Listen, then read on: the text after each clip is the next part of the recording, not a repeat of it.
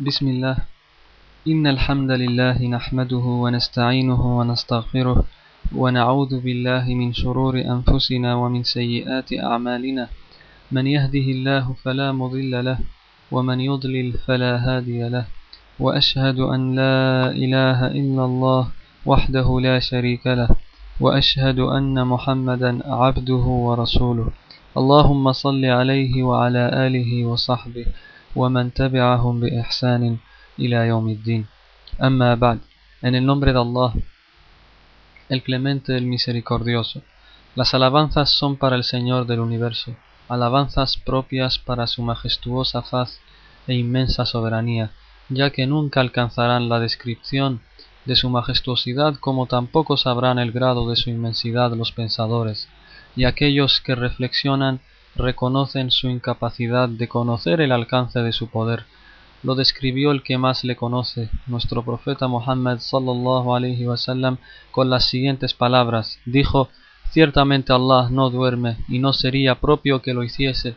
Sube y baja la balanza. Las obras realizadas durante la noche le son elevadas antes de que comience el día, y las realizadas durante el día le son elevadas antes de que comience la noche. Su velo es luz, su velo es luz. Si fuera corrido, el esplendor de su semblante consumiría su creación hasta donde su vista alcanzase.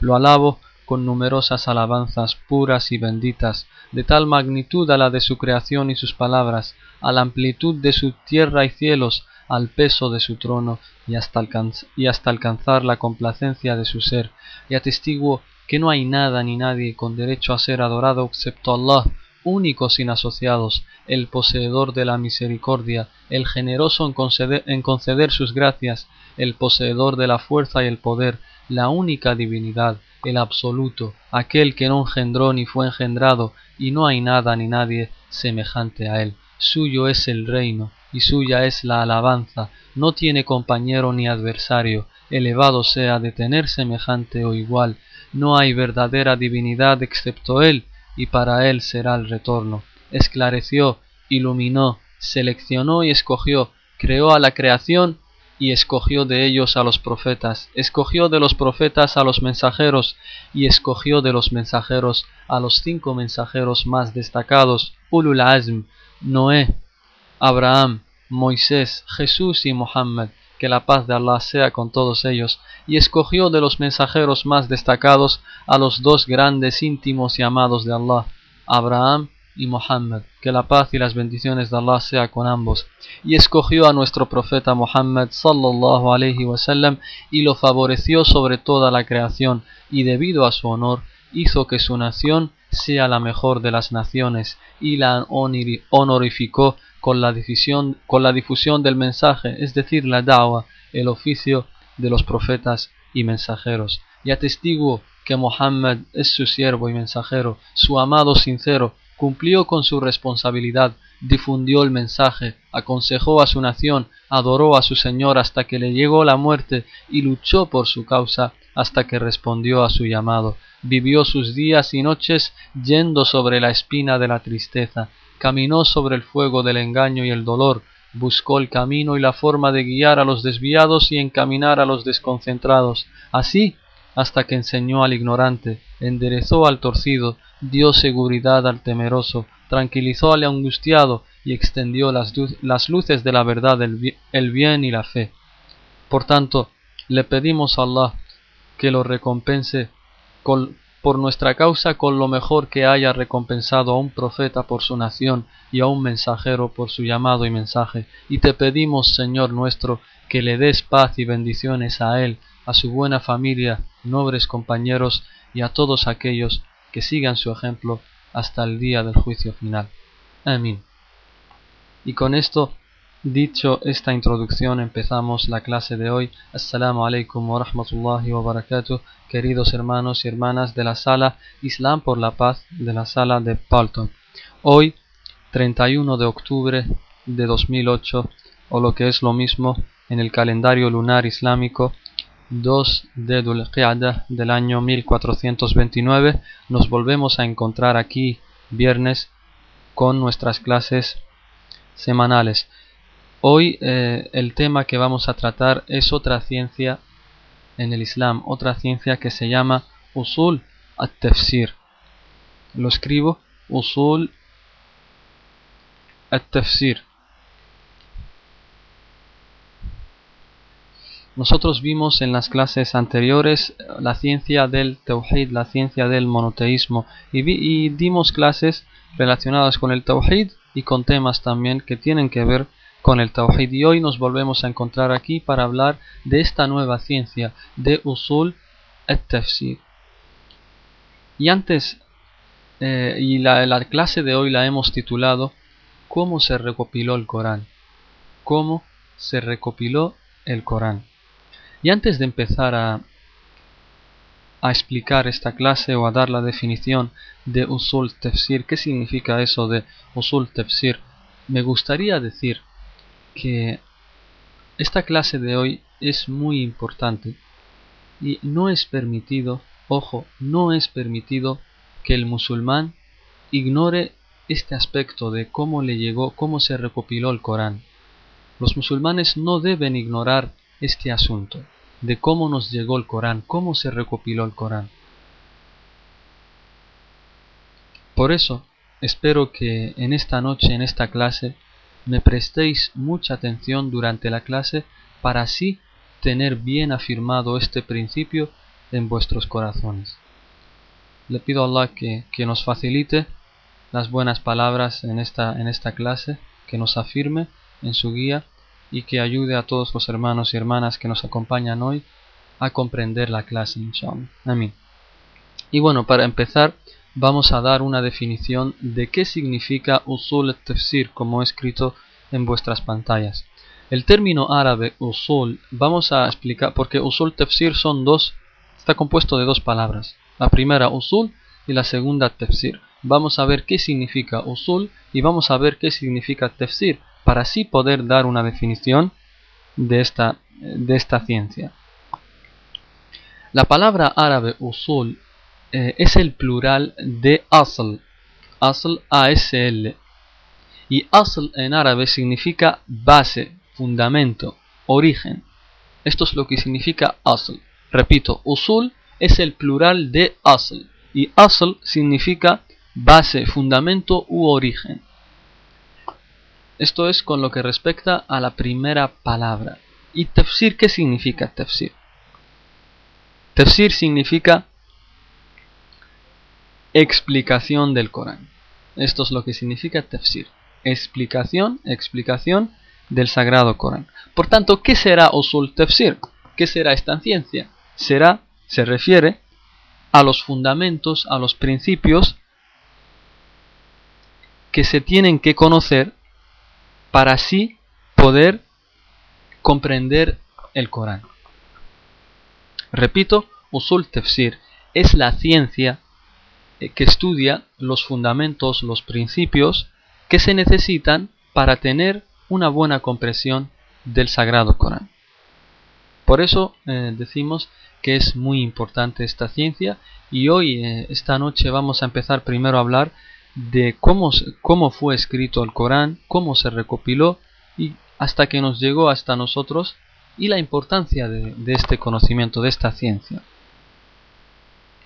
En primer lugar, queridos hermanos y hermanas, decir que el Sagrado Corán se recopiló en tres etapas. El Sagrado Corán se recopiló en tres etapas. La primera, la primera fue en época de nuestro profeta Muhammad sallallahu alaihi wasallam.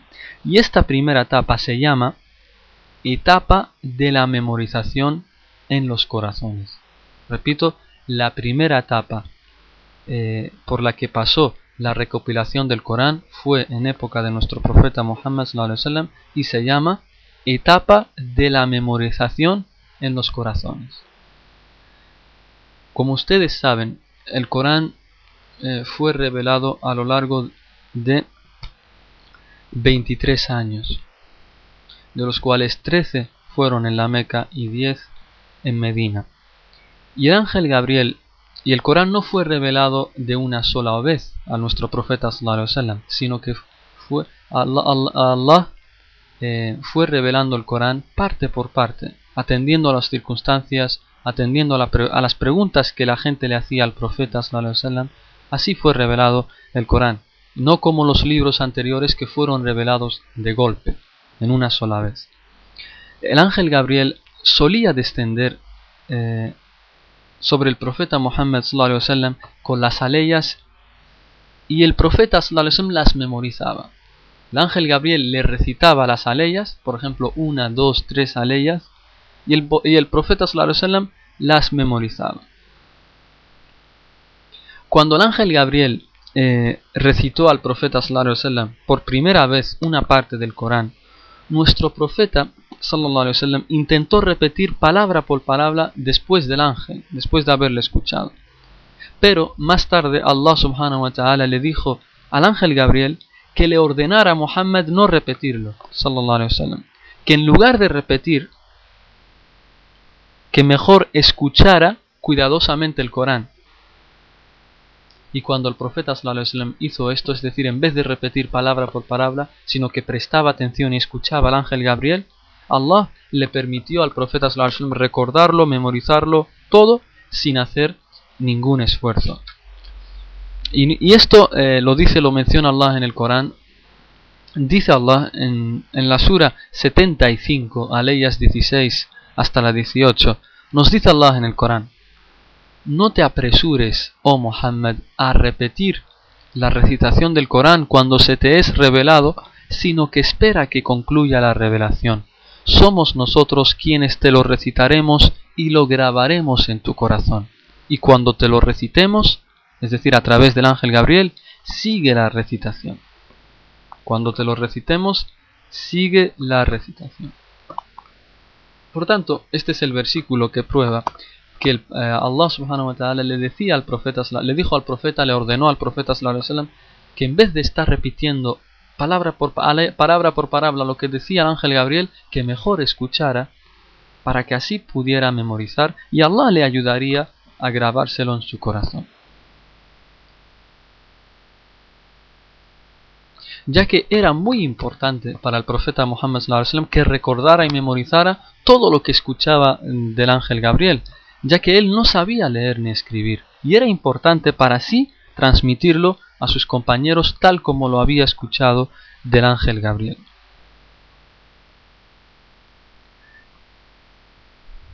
Cada vez que el profeta memorizaba una parte del Corán, lo que le decía el ángel Gabriel, lo que le recitaba el ángel Gabriel, el profeta memorizaba, grababa en su corazón estas aleyas en cuestión y después iba y se las transmitía a sus compañeros y supervisaba que se memorizaran correctamente. Así que fíjense la gran, la, la gran labor, la gran responsabilidad que le tocó al profeta Muhammad Primero él escuchaba, memorizaba, lo tenía firme en su corazón y ya después transmitía estas aleyas a sus compañeros y no solo ahí, sino que se supervisaba que, se, que ellos las habían memorizado correctamente.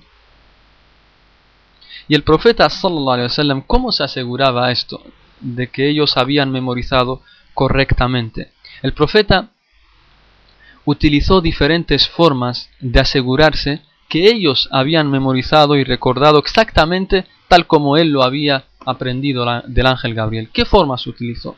Nosotros, vamos a mencionar algunas, concretamente cuatro, pero se usaron más, pero vamos a mencionar estas.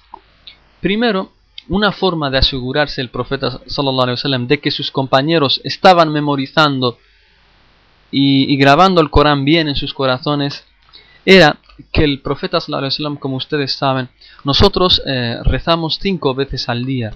El profeta rezaba de imam de los musulmanes. Y cuando el profeta Muhammad sallallahu rezaba en voz alta, eh, recitaba el Corán, para que así sus compañeros lo vayan recordando, porque una cosa cuando más la repites, más se afianza y graba en tu corazón. Por tanto, el profeta aprovechaba las, las, cinco oraciones que tenemos los musulmanes, concretamente las que eran para recitar en voz alta. Él lo hacía y sus compañeros iban recordando todo lo, que habían memorizado del profeta y, esto, y esta forma se hacía diario, porque los musulmanes diariamente tenemos que rezar cinco oraciones. Una segunda forma que utilizó el profeta Muhammad para que así sus compañeros memorizaran el Corán eh, era que a todas las personas que entraban al Islam se les, se les enseñaba partes del Corán que ellos tenían que recitar en las oraciones diarias. Por eso siempre los musulmanes los veías aprendiendo el Corán. Uno le enseñaba al otro. Uno llegaba uno, aprendía un poco de Corán y volvía a su tribu por así enseñarle esa parte que había aprendido a su tribu. Y así todos era conocimiento sobre el Corán. Una tercera forma de, que utilizó el profeta Muhammad también era que los alentaba y les decía muchos hadithes, dice el profeta dice man ta'allama al-Qur'an wa. Es un hadith que está en Bukhari. En español dice el profeta sallallahu alaihi wasallam dijo, el mejor de ustedes sería es aquel que, que aprenda y enseña el Corán. El mejor de ustedes es el que es el que aprende y enseña el Corán. Por eso ves, verás a los compañeros del profeta que todos eh, competían por, por, por, ser uno de estos, del, el mejor, porque el profeta dice, el mejor de ustedes es el que aprende y enseña el Corán. Por eso los compañeros del profeta le dieron mucha importancia a esto de memorizar, aprender y enseñar el Corán, que eh, ellos memorizaban primero 10 aleyas y no pasaban a las 10 aleyas siguientes hasta que primero eh, las hayan memorizado bien, hayan aprendido bien qué quiere decir su significado y hayan actuado conforme a ellas. Cuando ya habían hecho estas tres cosas, es decir, memorizar, aprender el significado, enseñanzas y llevarlas a la práctica, ya entonces pasaban perdón, a memorizar las siguientes 10 aleyas. Y una cuarta forma que utilizó el profeta sallallahu wasallam eh, para asegurarse de que eh, los compañeros lo memorizaban el Corán y recordaban exactamente tal como él les había enseñado. Es que el profeta sallallahu les dijo a aquellos que, sabían leer y escribir que escribieran eh, el Corán, que todo lo que ellos memorizaban, que lo escribieran también.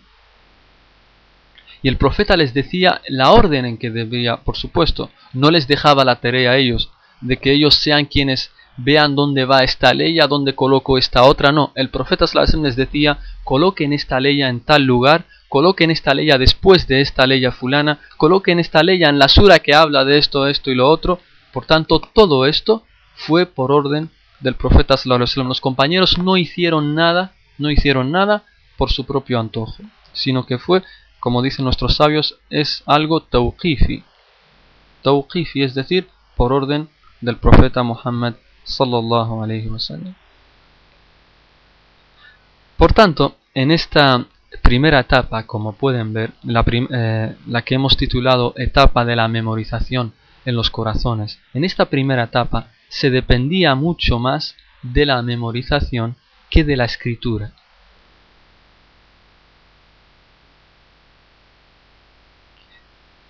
Debido, ¿por qué esto? Porque los hombres de esa época tenían una gran memoria y rapidez para memorizar las cosas. Aparte de que su memoria era grande, una capacidad intelectual grande, ellos eran rápidos para memorizar las cosas. Lo escuchaba una vez y ya se la, se la tenía aprendida y memorizaba. Hoy en día ocurre lo contrario. Ha disminuido mucho entre la gente la capacidad para memorizar ya que se depende más de los avances tecnológicos actuales como ordenadores, grabadoras, etc. Y se ha olvidado esto. En cambio, en la época, eh, tal como dicen mucha gente, es un dicho popular y, y como dicen las escuelas de pensamiento, dicen que una frase muy común entre la gente, un dicho, dicen la necesidad es la madre de la invención o también la necesidad es la madre de todas las ciencias. Es decir, que la carencia de recursos, la carencia de recursos conduce a la invención. Por eso, en la época del profeta Muhammad no había ordenadores ni grabadoras para grabar y ya no. No, No había de esas cosas, estos avances que tenemos hoy en día. Por eso la capacidad de memorizar era algo muy grande en ellos. Porque no había otra cosa. Obligatoriamente tenían que memorizar. Y por eso, por eso varios sahabas o compañeros del profeta Muhammad sallallahu eh, cuando escuchaban las aleyas de boca del profeta sallallahu las memorizaban rápidamente. Pero eh, como os dije hace un momento, también eh, posteriormente también empezó a escribirse el Corán. ¿Y dónde, dónde se escribió el Corán? ¿Dónde? Como ustedes sabrán, en, en Arabia, en aquel entonces, no había papel. No había papel en, Arabia en ese tiempo. El Corán entonces fue escrito en cualquier material que se encontraba disponible. Los compañeros del profeta sallam, escribieron los versículos del Corán, por ejemplo, en hojas de palmera, en piedras lisas, en cortezas de árboles, en madera, en pieles secas de animales e incluso e incluso en las paletillas de ovejas o camellos. Por tanto, de esta manera, el Corán se conservó doblemente, se conservó y guardó primero en los, corazones de los musulmanes y segundo, se escribían también en, estos distintos tipos de materiales en época del profeta Muhammad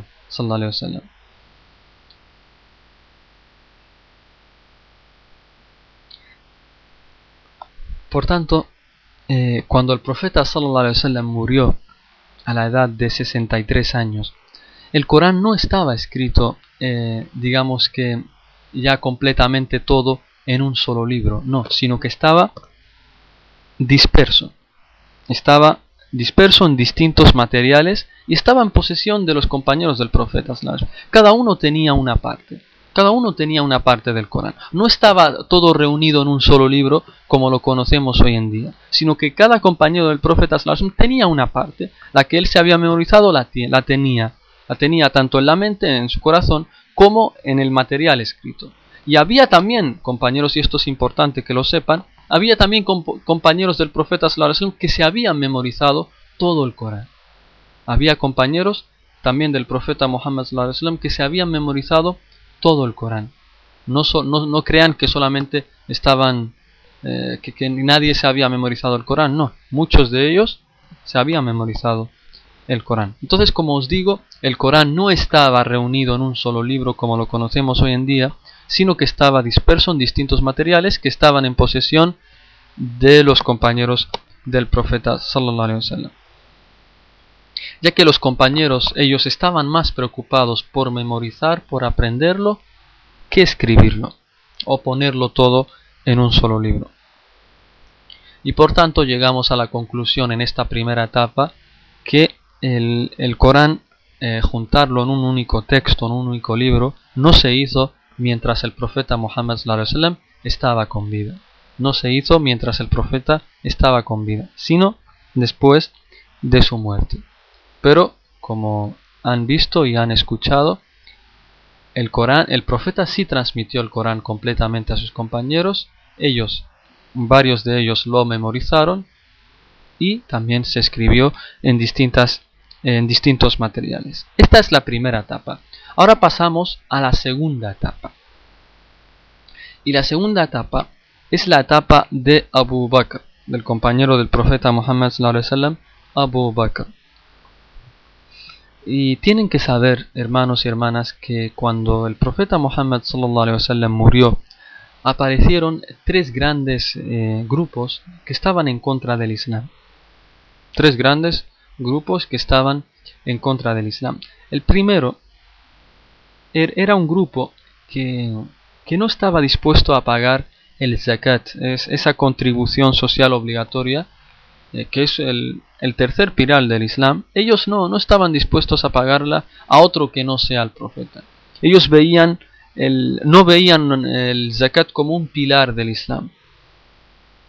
Y no, y no veían que tenían que pagarlo a otro que no sea el profeta. Lo veían como si fuera un, un impuesto nada más. Entonces, cuando el profeta Muhammad murió, esta gente, este grupo que hicieron, sintieron que no tenían que pagarlo más y que no lo veían un pilar del Islam, siendo que el zakat era el tercer pilar del Islam. Entonces cuando Abu Bakr asumió el califato, cuando Abu Bakr fue califa de los musulmanes, este se negó a pagarle el zakat. Y no solamente se negaron, sino que enviaron ejércitos hacia, hacia Medina, hacia la capital del Estado Islámico, para que derriben, para que derriben el Estado Islámico valga la redundancia. Decían, era como un chantaje, decían, o quedamos exentos de pagar el zakat, o si no, os atacamos y destruiremos los centros del Islam. Pero, eh, pero perdieron, porque Allah nunca eh, auxiliará a gente que está en el error, eh, a gente que está en la falsedad. En la falsedad. El segundo grupo que, surgió después del profeta Muhammad sallam, enemigo del, Islam también, era, estaba formado por hipócritas. Hipócritas. Era gente que solamente eh, se unía a los musulmanes, decían ser musulmanes, eh, musulmanes perdón, solamente por, por un bien mundanal, porque querían estar a salvo. En época del profeta los musulmanes eh, como, eran, eran, eran mayoría, los musulmanes eh, eran los que triunfaban siempre, ganaban las batallas. Entonces ellos para evitar morir, entonces se juntaban con los musulmanes, por, simplemente por interés, no porque realmente el Islam, eh, eh, el Islam se afianzó en sus corazones, para nada. Eran, era simple y pura hipocresía para así estar a salvos y obtener un, un bien mundanal. Pero cuando vieron que, que el grupo que quería ir a Medina a destruir el Estado Islámico, cuando lo vieron, cuando vieron que este grupo era fuerte, entonces decidieron abandonar supuestamente su Islam y se unieron al grupo que, quería, que no querían pagar el zakat, para así, para así acabar con los musulmanes. Y el tercer grupo, el tercer grupo que, eh, que surgió eh, después de la muerte del profeta sallallahu y que quería también eh, estaba en contra del Islam, era un grupo que estaba formado por falsos profetas y profetizas. Después de la muerte del profeta surgieron gente, personas, hombres, mujeres, que, clamaban ser profetas. Uno de ellos, y el más conocido, es Musaylama. Musaylamatul Kadhab, así le llaman. Que Musaylama que proclamó que era profeta. Él, era de, de Najd, de la región de El Por eso hay una batalla que se conoce como Batalla de El Yamama, en donde Abu Bakr eh, acabó con, el ejército de Abu Bakr acabó con, con este falso profeta, con Musaylim, Musaylama. Y también eh, por, a, a, nivel informativo, también surgió otra, otra mujer que declaraba ser profetiza. Fíjense hasta dónde llegó hasta yo, dónde llegó el desvío y el, y el extravío de estas personas. Concretamente, esta mujer se llamaba Seyyah. Lo escribo. Esta mujer se llamaba Seyyah. Y surgió al norte de, Arabia. Era de una tribu llamada Temim.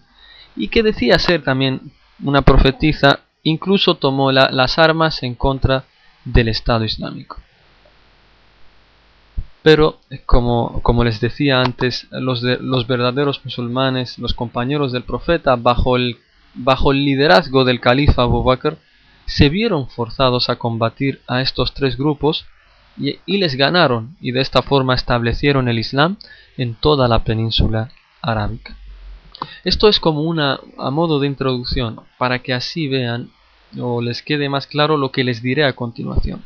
Y durante estas batallas contra estos tres grupos opositores del Islam, eh, fueron asesinados, murieron muchos compañeros del profeta sallam, que se habían memorizado el Corán.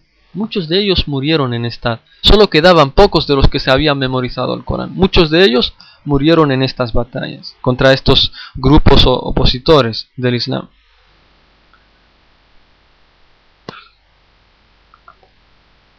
Pero Omar ibn al-Khattab, que Allah esté complacido con él, se dio cuenta del peligro que, en el que estaba, en el que estaban los musulmanes y lo que podría pasar y temió, temió el, eh, Omar ibn al-Khattab, que Allah esté complacido con él, temió que si no se hacía algo inmediatamente, el Corán se perdería.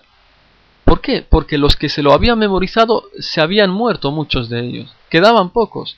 Y si se mueren también los otros que también se, habían memorizado, ¿quién va a recuperar el Corán en su forma original? Si, si ya nadie lo tenía memorizado. Entonces al ver el gran peligro en el que se encontraba la nación islámica, fue, fue a ver al califa Abu Bakr, fue a ver al califa Abu Bakr y le dijo, le aconsejó tener el Corán mejor eh, completo escrito en un solo libro, que en vez de estar disperso entre la gente, que cada uno te, tuviera, eh, tuviera una parte, que mejor sería si se reuniese el Corán, si se reuniese en todas esas partes y se, y se reuniera en un, en un solo libro para así conservarlo y evitar que se pierda. Al principio Abu Bakr el califa se negó, se negó a hacerlo, porque le dijo yo no puedo hacer una cosa que el profeta no me mandó a hacer. Es haram en el Islam hacer yo una cosa que el profeta no me, no me mandó a hacer. Dijo yo no puedo hacer eso. Lo siento a Omar, pero no. Yo no puedo hacer eso porque el profeta no me lo dijo.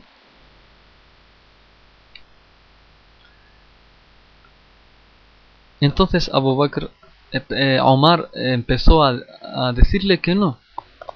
Y así estuvieron, uno hablando, otro respondiendo, otro refutando, así, así, nos dice Abu Bakr hasta que mi corazón, hasta que Allah tranquilizó mi corazón con lo que estaba diciendo Omar y vi que, que Omar estaba en lo correcto, ya que yo no, yo no haría nada nuevo, yo no cambiaría el Corán. Simplemente que el Corán lo reuniría nada más en un solo libro y eso no es cambiar. Cambiar sería si yo tomo una ley, la quito y pongo otra diferente o le cambio algún significado. Eso sí, pero vio que lo que él iba a hacer no sería un cambio en la religión, lo, simplemente sería reunir lo que ya el profeta sallam ordenó, es decir, que se memorizara y se escribiera. Pero Abu Bakr lo único que iba a hacer es reunirlo todo en un solo libro, en vez de dejarlo ahí disperso entre la gente para que se pierda, no, mejor se reúne y así se evita y así se evita que eh, se pierda.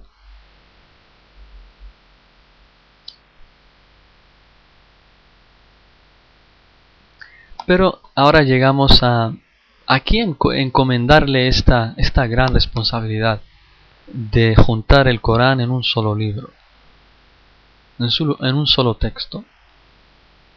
¿A quién? ¿A quién encomendarle esta gran labor? De ir por las casas de los compañeros, ir recogiendo todas las partes y juntarlas en un solo texto. Abu Bakr le pidió a Zayd ibn Thabit, y acuérdense muy bien de este gran compañero del profeta, se lo escribo, Zayd ibn Thabit le encomendó a este señor, a este gran hombre, a este gran compañero del profeta, la gran labor de recopilar el Corán en un solo texto, a este joven. Zaid, como buen hombre humilde, se negó, se negó eh, también a hacer eso. Al, eh, se justificó diciendo lo mismo que dijo primero Abu Bakr a Omar. Es decir, que él no podía hacer una cosa que el profeta le haya dicho. Pero hablaron con él y él mismo se dio cuenta que no le estaban diciendo nada nuevo, que no, él no cambiaría nada, lo único que haría es juntarlo solo en un, solo texto, que en vez de estar disperso entre los musulmanes, que eso podría hacer que se pierda, ya que muchos de los que se habían memorizado el Corán murieron en las batallas, en estas batallas contra los tres grupos opositores del Islam, que simplemente era reunirlo y tenerlo en un solo texto. Entonces se dio cuenta que le decían lo correcto y aceptó. Nos dice Zaid para que vean la gran responsabilidad con lo que se tomó esto, esta gran labor. Nos dice, si me hubieran pedido que moviera una montaña y llevarla de un lugar a otro, sería más suave para mí, más ameno que esta labor del Corán. Fíjense qué gran frase. Dijo, si me hubieran pedido mover una montaña de un lugar a otro, sería para mí más fácil, más ameno, más suave que esta gran labor de recopilar el Corán. Porque vio que era una, una gran responsabilidad. Porque si mentía, si hacía algo que no era tal como Allah o su profeta ordenaron, el infierno lo tiene asegurado. ¿Y por qué? Y esto es muy importante. ¿Por qué el Abu Bakr eligió a Zaid? ¿Por qué? ¿Por qué lo eligió a él? Y no a otros. Lo eligió por cuatro razones. Y presten atención. Eligió a Zaid ibn Thabit para recopilar el Corán en un solo libro por cuatro razones. La primera, porque él era uno de los mejores recitadores del Corán. Zaid era uno de los mejores que recitaba el Corán. Y, el, a colación de esto, el profeta Muhammad dijo en un hadith auténtico, dijo, aprendan el Corán de Zayd ibn Thabit, de Abdullah ibn Mas'ud, de Ubay ibn Ka'b y de Muad ibn Jabal. Fíjense, mencionó a Zayd ibn Thabit. La segunda razón de por qué eligió Abu Bakr Zayd para esta gran labor es que él era uno de los, de los pocos que quedaban y que se había memorizado todo el Corán.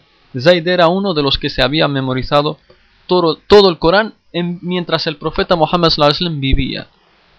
Zaid aprendió el Corán por boca del profeta Muhammad. Lo memorizó mientras el profeta estaba con vida.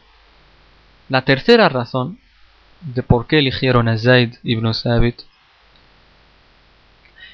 es porque él era uno de los escribas del profeta Muhammad, ya que el profeta le solía ordenar a Zayd que escribiera el Corán.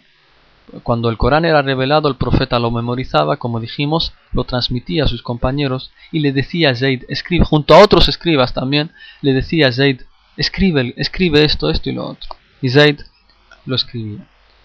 Y eh, la última razón, la cuarta razón de por qué eligieron a Zayd ibn Thabit, era porque él, era uno de los pocos estaban presentes cuando el profeta sallam había recitado el Corán por completo durante el último Ramadán de su vida. Como ustedes saben, nosotros en Ramadán eh, eh, solemos recitar el Corán de principio a fin en las mezquitas. Pues Zayd era uno de los compañeros del profeta que asistió con el profeta y escuchó de boca del profeta todo el Corán el último Ramadán de la vida del profeta Muhammad Zayd era uno eh, de aquellos que estuvo presente cuando el profeta recitó todo el Corán por completo. Por tanto, como han podido escuchar, Abu Bakr no se equivocó con, esta gran, con este gran hombre. Entonces Zayd empezó la labor, comenzó este gran proceso y juntó, iba casa por casa de los sahaba, fíjense, casa por casa, para decirles que el califa os ordena que me deis todas las partes del Corán. Y él, cada vez que le daban algo, lógicamente él se había memorizado el Corán y veía si eso correspondía con lo que él se había memorizado. Y sí, efectivamente, todo lo que recopiló lo juntó. Y se reunió también con otros que se habían memorizado el Corán o gran, o gran parte del Corán y después comparó todo lo que reunió, todos los materiales, con todo lo que él y otros se habían memorizado, para así, para así hacer un trabajo tal como Dios manda. Entonces, si todos los presentes, fíjense qué gran, qué gran método utilizó. Antes de ponerlo en el texto único que, que, que le ordenó a Abu Bakr, primero tomaba una parte del Corán y les preguntaba a los presentes, a los que habían memorizado el Corán, ¿están de acuerdo en que esto lo habéis memorizado y que esto es parte del Corán? Entonces todos decían, sí, esto es parte del Corán. Entonces se, se metía o se ponían en donde sería el, el, único texto del Corán. Por tanto, no, no, es que él, no es que él iba y decía, bueno, esto a mí parece, creo que es del Corán, entonces venga, esto lo metemos con el Corán. Y esto como a mí yo no sé, no me acuerdo, entonces lo quitamos. No. Él junto a otros compañeros veían si, esto, si eso efectivamente era parte del Corán. De esta forma se escribió el texto completo del Corán durante el periodo de Abu Bakr. Entonces ya el Corán se, reunió,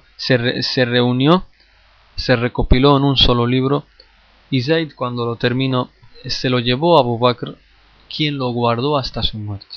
Abu Bakr guardó este texto único que recopiló Zayd y lo guardó así hasta su, hasta su, muerte, su muerte. Y concretamente, eh, antes, de, mm, antes de dos años,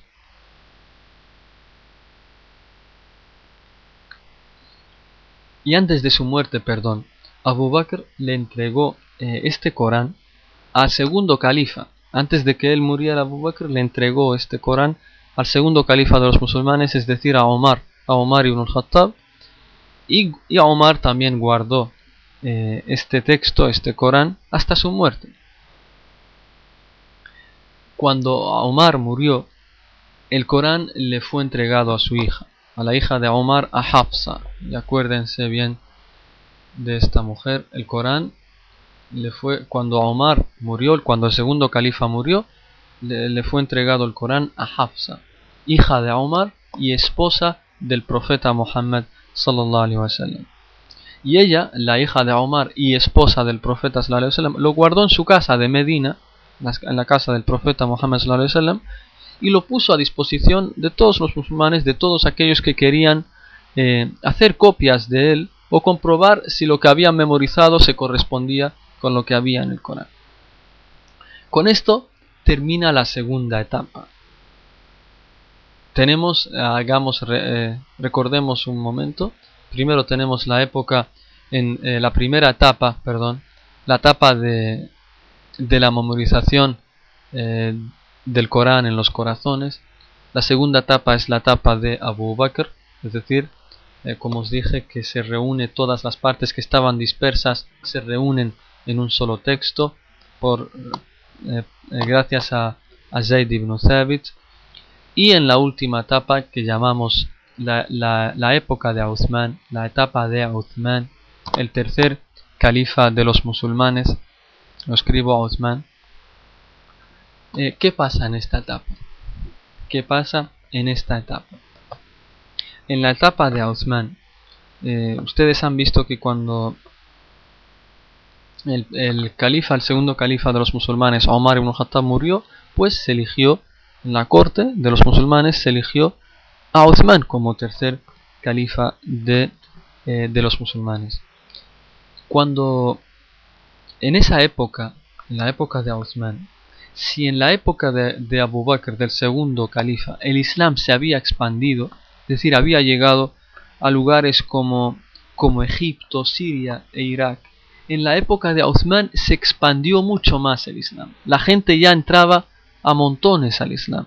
Y llegaron, fíjense hasta dónde llegó Uthman en su, en su califato. El, Islam se expandió, pero subhanallah, se, expandió de una forma que antes no se había visto. Y llegaron, abarcaron Persia, India, Rusia, China, Turquía y el norte de África. Subhanallah, fíjense la gran labor que hicieron los musulmanes, los primeros musulmanes, los compañeros del profeta Muhammad. En poco tiempo, en pocos años, el Islam llegó, repito, llegó a Persia, a, la India, a Rusia, a China, a Turquía y al norte de África. Y muchos, muchos de los pueblos de estas regiones aceptaron el Islam y aprendieron el Corán, aprendieron a recitar el Corán eh, de los primeros musulmanes. Eh, ustedes como saben, y si no lo saben lo digo, eh, el, deben, el Corán se reveló en siete dialectos árabes diferentes. Allah le reveló el Corán al profeta Muhammad en siete dialectos árabes diferentes. Y los primeros musulmanes lo enseñaron en el dialecto que, ellos habían aprendido. Por ejemplo, el profeta cuando le venía alguien para pedirle que le enseñe el Corán, el profeta le enseñaba, le enseñaba el, Corán, el Corán perdón, según el dialecto de ese hombre según el dialecto de ese hombre. Cuando llegaba, llegaba otro hombre que tenía otro dialecto, le enseñaba el Corán, el Corán según el dialecto de ese otro hombre. Lógicamente, como hemos dicho, el Corán fue revelado en siete dialectos árabes diferentes. Entonces, cuando, cuando pasó esta gran expansión, cuando sucedió esta gran expansión del Islam en todas estas tierras y países que hemos mencionado, eh, la gente empezó a como a jactarse, a eh, vanogloriarse de que, de que su dialecto era superior al de los otros. Cada uno se, se jactaba de su dialecto y decía, mi, dialecto del Corán es mejor que el tuyo, que tienes. Y muchos eh, que no eran árabes, muchos que no eran árabes, cuando recitaban el Corán se equivocaban en algunas suras y, y era, era difícil entender, era difícil comprender si eso era un dialecto de los siete que fueron revelados o simplemente un error de ese no árabe. Entonces empezó como a haber una confusión entre los musulmanes.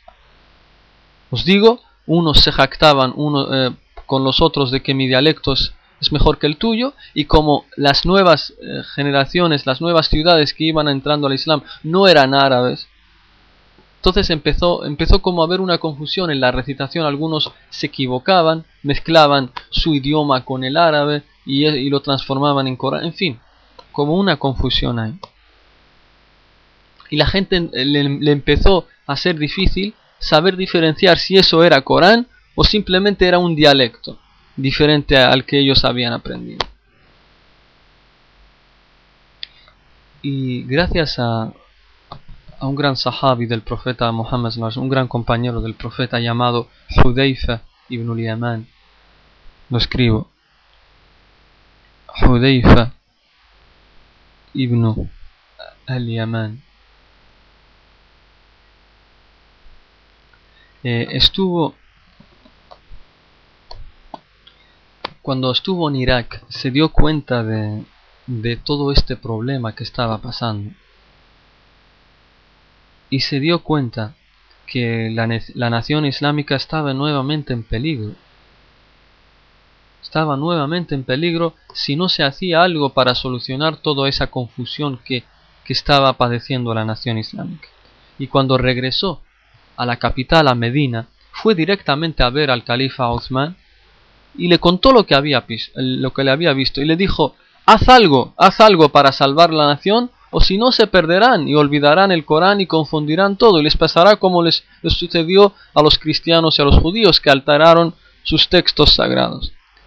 Entonces Omar vio, eh, perdón, Uthman, el tercer califa, vio que la situación era muy seria y llamó a todos los grandes sahaba, todos los grandes compañeros del profeta sallam, para encontrar una solución a este problema. Entonces, ¿qué, decidieron? Decidieron eh, traer,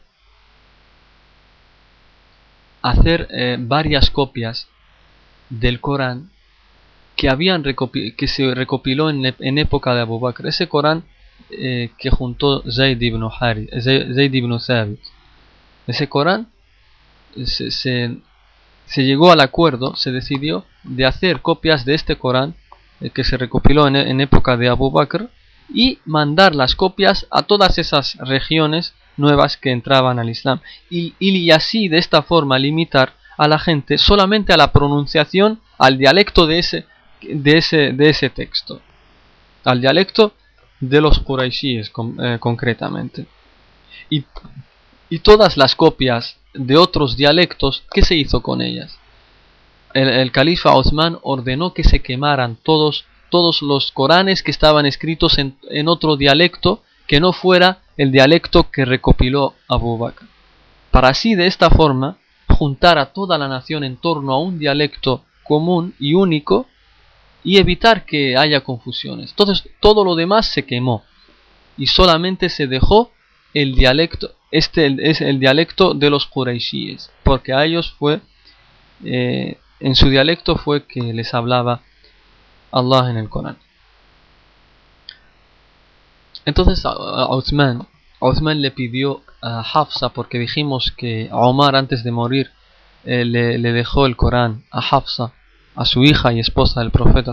Osman le pidió eh, la copia original del Corán a Hafsa y llamó también a Zayd ibn Thabit para así encabezar un comité de cuatro sabios del Corán de los grandes Sahaba y la tarea que les dio era que tenían que hacer copias, porque ellos sabían escribir, tenían que hacer copias de ese Corán y de esta forma eh, repartirlo entre las, los países, las regiones que que se iban incorporando al Islam. Y se realizaron concretamente siete copias y ya el original, cuando se terminó de hacer las copias, el original eh, se le devolvió el, califa Osman a Hafsa. Entonces con las copias, el, original se quedó en Medina y con las copias eh, empezaron a enviarse a distintas regiones. Una se envió, dijimos que se hicieron siete en total. Una se envió a la Meca, otra a Siria, otra a Basora, otra a Najaf, es decir, en Kufa, otra al Yemen y otra a Bahrain. Y la otra, la última, se guardó en la capital en Medina. Y con cada una de las copias, el, califa Uthman enviaba a un recitador, a un experto del Corán, para que así les, enseñara, les enseñara a esa región a recitar el Corán, a entenderlo eh, y eh, aprenderlo correctamente. Por tanto, no crean que envió el libro solo y ya. No, envió el libro, la copia, y un experto en Corán para que así les enseñara a memorizar, a recitar el Corán y aprender todos sus significados. Y como os dije, ordenó destruir y quemar todas las demás que no eh, concordaban con el dialecto eh, con el dialecto de, eh, que, había que se había recopilado en época del califa Abu Bakr. Y también no solamente se quemó para así unificar a la nación islámica en torno a un dialecto, sino que también las otras, los otros dialectos estaban incompletos. No había eh, Coranes completos de otros dialectos diferentes al Qurayshi. Solamente se contaba por completo con el Corán que recopiló Zayd ibn Thabit en época del profeta Y con esto termina la tercera etapa. Así que y de esta forma, Othman, el Corán que tenemos hoy en día es, como han podido ver, el mismo que enseñó el profeta sallallahu a los Sahaba, el mismo que, que tenía en su época, no se cambió, no se alteró ni una coma, ni una palabra, ni nada. Es más, es más, desde aquí no me gusta decir esto, no me gusta decir esta palabra, pero desde aquí retamos a todas las personas del mundo a que nos traigan una copia, un Corán de, de, de, China, otro Corán de América, otro Corán de Rusia y otro de África y otro de Europa y que los comparen y les retamos a que nos saquen, a que nos mencionen solamente una única diferencia entre, entre estos Coranes, ya sea una frase, una ley, una palabra o una letra siquiera. Solo pedimos una diferencia en una letra y no lo encontrarán. Por ejemplo, que una palabra se escriba con una letra y en, en otro Corán de, de, China se escriba con otra. No lo encontrarán. Todos los Coranes que hay hoy en día son idénticamente iguales. Y el Corán, eh, cuando el, en generación en generación se fue memorizando más, más, más y más, hasta que llegamos a hoy en día y hay, literalmente hablando, millones y miles de musulmanes del mundo que lo han memorizado por completo, de principio a fin. No hay otro libro religioso, no hay otro libro, sea religioso o no, que haya sido memorizado en tal escala según eh, los registros históricos, tal como el Corán. El Corán, fíjense, es casi cuatro, cuatro quintos mayor que el, que el tamaño del Nuevo Testamento, de los Evangelios. Y aún así, fíjense, el Corán es mayor, y aún así no se ha registrado ningún caso en que una persona, un cristiano católico, haya memorizado el Nuevo Testamento en forma completa. Así que llegamos a la conclusión, fíjense en esto, llegamos a la conclusión de que si hoy en día se quemaran todos los libros sagrados, se quemaran, fíjense, imagínense que se despierta un país, una nación y decide quemar todos los libros sagrados que hay sobre la tierra. ¿Por qué? Porque él odia la religión y quiere quemar todos los libros sagrados. El único libro sagrado que podría, que podría escribirse de nuevo, ese sería el Corán. Así que alabado sea Dios por habernos hecho musulmanes y por habernos elegido el Corán como libro sagrado. El único libro sagrado que podría escribirse de nuevo sería el Corán. Y ahora llegamos a un punto, a un último punto, y con esto vamos a acabar la clase de hoy. Eh, y es que Allah nos, nos promete en el Corán y nos dice que Él va a proteger el Corán de toda alteración, todo cambio. Todo cambio. Concretamente nos dice Allah en el Corán, wa inna lahu es decir, en español, ciertamente nosotros eh, somos quienes hemos revelado el Corán y somos nosotros sus custodios, es decir, lo protegemos de toda alteración, todo cambio, etcétera, etcétera. Eh, y entonces aquí nos llega una pregunta a la mente, o que mucha gente suele preguntar esto, y nos dice, ¿por qué Dios, por qué Allah conservó el Corán? Es decir, lo mantuvo intacto, lo protegió, y en cambio permitió que otros de sus libros sagrados anteriores, ¿por qué permitió que se pierdan o se cambien o se alteren? ¿Por qué al Corán lo protegió de todo cambio, alteración? Y los demás libros sagrados anteriores, que también son libros sagrados suyos, ¿por qué ellos, eh, con ellos sí permitió que se pierdan o se cambien? Y la respuesta a esta pregunta es, es desde tres puntos. Vamos a dar tres respuestas a esto, no solo una, para que todos estén tranquilos, no solo vamos a dar una respuesta, sino que tres. La primera respuesta a esta pregunta es que los primeros profetas y sus libros sagrados fueron enviados a cierta gente en particular y en un periodo específico de la historia, ya que una vez que esta, esta etapa, este periodo terminaba, finalizaba, se enviaba otro profeta con otro libro nuevo para reemplazar al libro anterior. Entonces no era necesario que Allah conservase esos libros. Total, porque ya llegaría otro profeta que abrogaría el libro anterior. Entonces no había necesidad de que se mantuviera intacto. Espero que se haya entendido eh, este concepto, ya que Allah le, dejó la, la, conservación, la tarea de conservar los primeros libros, se la dejó a la gente de esa, de esa época como un examen para ellos, como una prueba. Allah no se ocupó de proteger estos libros y los dejó a, a su gente como una prueba, un examen para ellos para ver si realmente les le dan importancia a las palabras de Allah o no. Este es el primer punto, la primera respuesta, la primera razón de por qué Allah permitió que los demás libros sagrados se cambien, alteren, en cambio el Corán lo protegió. La segunda respuesta es que el profeta Muhammad fue el último profeta enviado por Allah y no fue enviado a un, a un pueblo en particular como sucede con otros profetas, como sucede con los anteriores profetas, sino que fue enviado a toda la humanidad, a todo el mundo, y, así hasta el fin del mundo. No vendrá, él fue el último y no vendrá otro después de él. Nos dice Allah en el Corán sobre este hecho, nos dice, Y no te hemos, eh, no te enviado sino como misericordia para, para el universo. Y también nos dice en el Corán, Allah nos dice en el Corán, y no te enviamos, oh Muhammad, sino como albriciador y amonestador para todos los hombres. Fíjense, para todos los hombres, pero la mayoría lo ignora.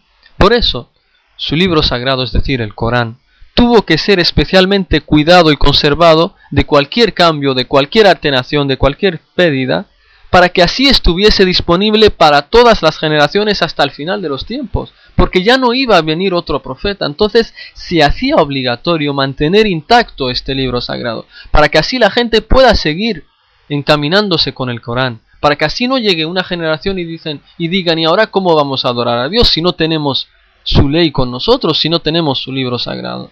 Por eso Allah lo mantuvo intacto para que así pudiera estar disponible para todas las generaciones, porque ya no iba a venir otro profeta más después del profeta Muhammad Y la última respuesta, la última razón de por qué Allah protegió el Corán y no los demás libros es que el Corán, si los demás profetas hicieron milagros, por ejemplo Jesús, salam, que la paz de Allah sea con él, eh, curaba al leproso, curaba al ciego, resucitaba al muerto, todo esto con el permiso de Allah. Eh, Moisés separó el mar en dos, eh, hacía que su vara, que su bastón se convirtiera en serpiente, es decir, todos los profetas hicieron milagros. ¿Y el milagro del profeta cuál fue? El mayor milagro del profeta cuál fue? Sin duda alguna fue el Sagrado Corán. Por tanto, como el Sagrado Corán fue el milagro más importante que le fue otorgado al profeta Muhammad para así probar que realmente él es un profeta de Dios y no un impostor, se hacía, se hacía necesario preservarlo para así probarle a todas las generaciones posteriores que Muhammad fue de verdad un profeta de Dios y el último de los profetas, ya que todos los demás falsos profetas, los que claman ser profetas o profetizas, como dijimos, eh, también ellos supuestamente tenían libros sagrados y eso, pero vemos que Dios no les no hizo que su llamado triunfara. Y ahora solamente quedan en el olvido. Lo leemos como simple datos históricos. En cambio, con el Corán no. Hoy en día, fíjense, hace 1429 años desde que el profeta migró a Medina y todavía el Corán sigue con nosotros. Cosa que no pasa con con estos falsos profetas y sigue intacto. Y es el único libro que sigue intacto. Entonces, eh, como él, el Corán era el milagro más importante del profeta sallam, se hacía necesario, como dije, preservarlo para así probarles a todas las generaciones posteriores que Muhammad sallam, es el verdadero profeta de Dios y que ellos no podrían nunca traer algo que supere el Corán, ya sea sus, en sus significados como en, en, su, en su elocuencia, en su perfección, en nada. No podían superar el Corán en nada. ¿Y por qué? ¿Por qué fue importante conservar el Corán? ¿Por qué? Y es importante esto para que así el Islam se mantenga en su pureza original, tal como fue enseñado desde el primer día por el profeta Muhammad. No tenemos un Islam diferente al que enseñó el profeta cosa que pasa con otras religiones, dícese judaísmo, dícese cristianismo. Nosotros, tal como el profeta enseñaba al Islam, sus compañeros, con el, Corán como libro sagrado, de la misma forma lo seguimos teniendo hoy en día. La misma pureza original la, la seguimos teniendo. Así que le pedimos a Allah, le pedimos a Allah que nos, nos bendiga y nos haga morir siendo musulmanes. Y, termino diciendo que, que agradecemos, alabamos a Allah de habernos hecho musulmanes, porque no hay una, un favor, una bendición, un don más grande que el que Allah nos haya hecho musulmanes. Y dice Allah en el Corán, Inna dina indallahi islam Ciertamente para Allah la religión es el Islam, es decir, el sometimiento a él. Y con esta última aleya, aleya perdón, acabamos la clase de hoy. Le pido a Allah que nos perdone todo error u olvido que haya podido surgir en esta clase, ya que si surgió algún error u olvido, ciertamente fue por mi culpa, y, si, y cualquier acierto que haya habido en esta clase, ciertamente fue por la misericordia de Allah. Le pido a Allah que nos perdone, le pido a Allah que nos haga de la gente del paraíso, le pido a Allah que nos perdone todo pecado privado que hagamos en privado o, que hagamos en público. Le pido a Allah que acepte nuestro arrepentimiento. Le pido a Allah que perdone a nuestros padres y madres. Le pido a Allah que le tenga misericordia a nuestros padres y madres, tal como ellos la tuvieron con nosotros cuando nos criamos, cuando nos criaron siendo niños. Le pido a Allah que alivie a, a, todo musulmán y musulmana que esté pasando por dificultades y que cambie esa dificultad por alegría. Le pido a Allah que les haga felices en esta vida y en la otra. Le pido a Allah que os alegre el día que os encontréis con Él, el día del juicio. Le pido a Allah que haga que el objetivo de estas clases sea únicamente complacerle a Él, que no queramos con ellas obtener los halagos ni los elogios de la gente. Le pido a Allah que tal como nos juntó en esta sala, en esta noche, le pido a Allah que nos junte en el paraíso, a todos como hermanos y estando felices, inshallah. Le pido a Allah que a toda persona, a toda persona que tenga un sueño sincero por cumplir, le pido a Allah que se lo facilite y se lo cumpla. Y con esto, y con esto acabamos la clase de hoy. Gracias por su por haber prestado atención y que Allah os bendiga. Y nuestra última súplica es Alhamdulillahi Rabbil Alamin. Wassalatu wassalamu ala Rasulillah wa ala alihi wa sahbihi wa man wala.